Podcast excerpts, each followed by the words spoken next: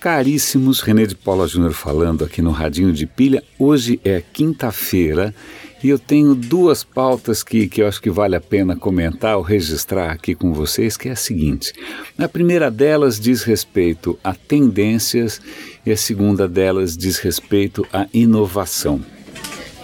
Porque primeiro, acho que até vou inverter a ordem. Vamos falar primeiro de inovação, porque na verdade eh, eu quero falar aqui sobre ética por trás da inovação.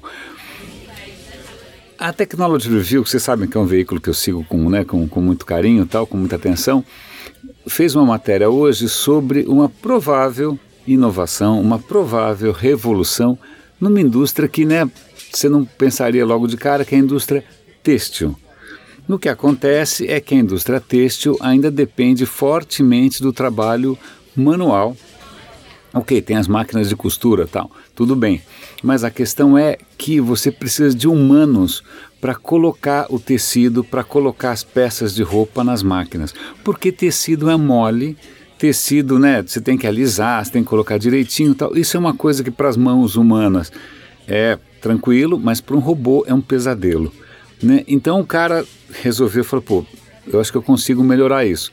Primeira coisa que ele fez é, bom, já que pano é mole, vamos fazer o seguinte, a gente embebe o tecido numa solução, né? Aí quando você tira, tuc, o pano fica durinho, vira uma placa. E aí você, um robô consegue pegar essa placa, colocar na máquina e a máquina faz tudo o que precisa fazer. Né? Então você elimina essa etapa meio molenga, né, que só humanos dão conta, você simplesmente puff, transforma aquilo numa placa e, bom, é, como é que isso vai virar uma roupa depois? É simples, isso é solúvel. Basta você lavar, né, a peça de roupa volta a ficar um tecido flexível normal. Né? Aí você fala, puxa, que grande ideia, puxa, que inovação, porque um robô você consegue programar, reprogramar quantos movimentos e com a precisão que você quiser, certo? Certo. Mas aí vem a questão que eu me pergunto, que o artigo nos perguntou, e aí, qual é o impacto que isso tem? É, não tanto, sei lá, eu acho que o único impacto que foi medido ali foi: olha, hoje para você, do desenho até a fabricação de uma peça demora meses, hoje você conseguiria fazer isso em um dia. Né, de desenhar uma peça e até conseguir fazer um primeiro protótipo, você faz de um dia para o outro. Você fala, uau, tal, que bacana. Mas eles mencionam por tabela que o custo da mão de obra varia bastante. Então, enquanto um trabalhador desse setor nos Estados Unidos ganha, sei lá, 1.900 dólares por mês, na China ele ganha 300 e pouco, em Bangladesh ele ganha 90. Então vejam só, né? Então a indústria têxtil acaba se deslocando de lá para cá, porque a mão de obra é mais barata, a questão trabalhista pode ser mais relaxada, né? Então esse robô, em princípio, teria algum impacto nisso. Mas aí eu me pergunto, eu não tenho a resposta, é só para você pensar. Vamos imaginar que esse robô gere um desemprego cavalar em regiões do planeta que já são relativamente miseráveis, né? que os caras estavam conseguindo ali. Bom, foi como a China, de uma certa maneira, também cresceu, né? sendo é, mão de obra barata, ela acabou crescendo um pouco.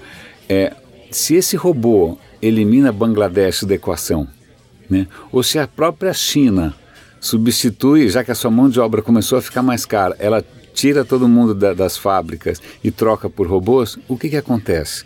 Como é que a gente equaciona isso? A China não está nem aí, ela não presta contas para ninguém, ela faz, e aliás já está fazendo, ela já está automatizando muitas das suas linhas de montagem, porque ela percebe que a mão de obra dela ficou cara. Então a China não se preocupa com ninguém. O Bangladesh, acho que os caras estão vivendo da mão para a boca. Então, mas de qualquer maneira fica é só por que, que a gente nunca menciona isso quando a gente fala de inovação? Por que, que a gente nunca é, levanta as questões do impacto social, humano, global né, dessas mudanças? Bom, em suma, essa era, era a primeira, primeiro questionamento, não é nenhuma notícia. A segunda é uma reportagem extremamente interessante de um podcast que eu acompanho também com muita atenção, com muito carinho, e aliás é muito inspirador.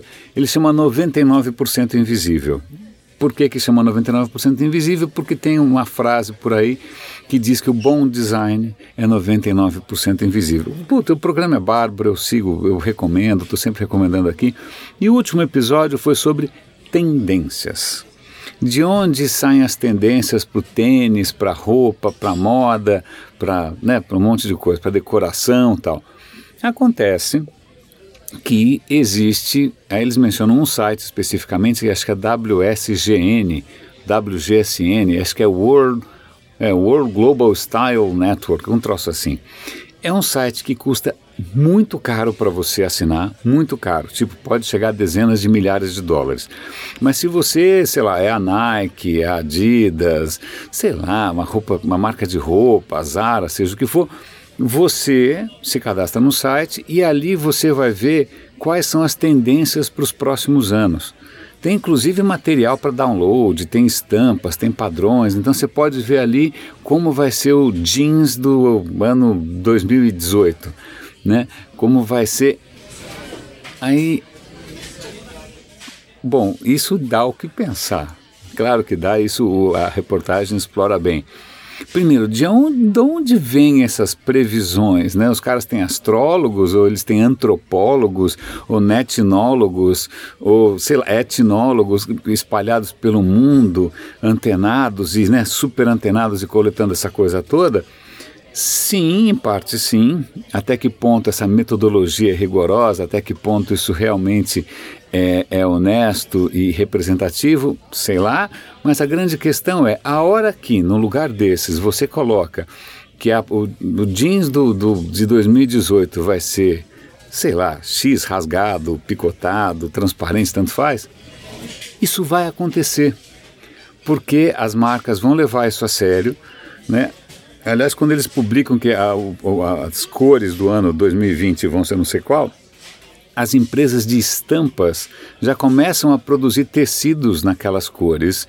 E isso vai, ou seja, qualquer previsão que vai ser feita ali acaba se concretizando, tendo ela base ou não. Então faz a gente pensar até que ponto é, esse nosso culto né, aos gurus de tendências, né, ou, as apresentações de tendências, os materiais de tendências, não é um pouco estranho, porque é quase uma profecia autocumprida. Né? Os caras conseguem ter um certo grau de autoridade, eles professam uma certa tendência, de orelhado ou não, tanto faz, mas essa tendência acaba se concretizando e isso reforça o nosso, olha, veja como nós somos realmente visionários. É muito interessante pensar até que ponto tudo isso não é absolutamente autoalimentado e inventado. A única coisa de escape assim de, né, que, que teria nesse, nessa história toda é que uma das entrevistadas comenta que algumas das tendências que, que, é, que tentam impingir a humanidade simplesmente não colam. Então, em princípio, é, por mais que, que, que, né, que, que haja manipulação e, e, e, etc e tal, aparentemente a gente ainda tem um certo sistema imunológico que a gente não engole tão passivamente assim tudo que em princípio é tendência. Se a gente pensar em tech, é só lembrar de quantos hypes a gente já não viu na vida que absolutamente não deram em nada. De Google Glass a Second Life, a seja o que for, né? Muitas dessas, entre aspas, tendências eram fake e, e não colaram. Mas fica aqui, é, coloquei duas pulgas atrás da orelha, espero que elas cossem um pouquinho. Meus caros, René de Paula Júnior falando, bom dia para vocês e até amanhã aqui no Radinho de Pilha.